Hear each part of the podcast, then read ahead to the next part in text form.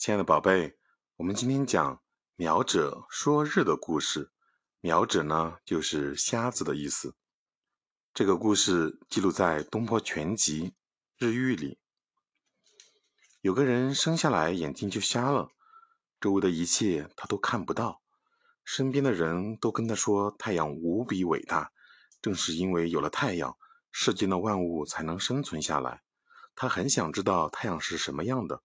于是就向别人打听，有人告诉他，太阳的形状像个铜盘。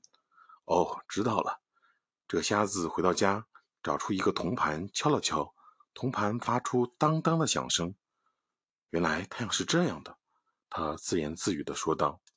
有一天，他听到一座钟也发出当当的声音，就叫道：“太阳出来了！”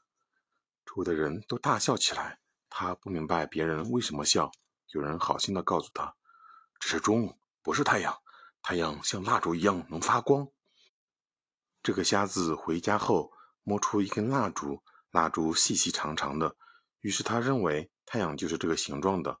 有一天，他摸到一根蜡烛形状的乐器，又叫道：“啊，我找到太阳了！”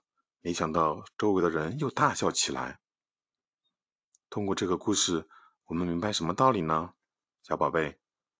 人们告诉瞎子，太阳的形状像铜盘，瞎子却能把像铜盘一样发出响声的东西认作太阳。人们告诉太阳，像蜡烛一样能发光，他却认为太阳的形状像蜡烛。我们在认识事物时呢，千万不能像这个瞎子一样，只知其一不知其二，胡乱猜测。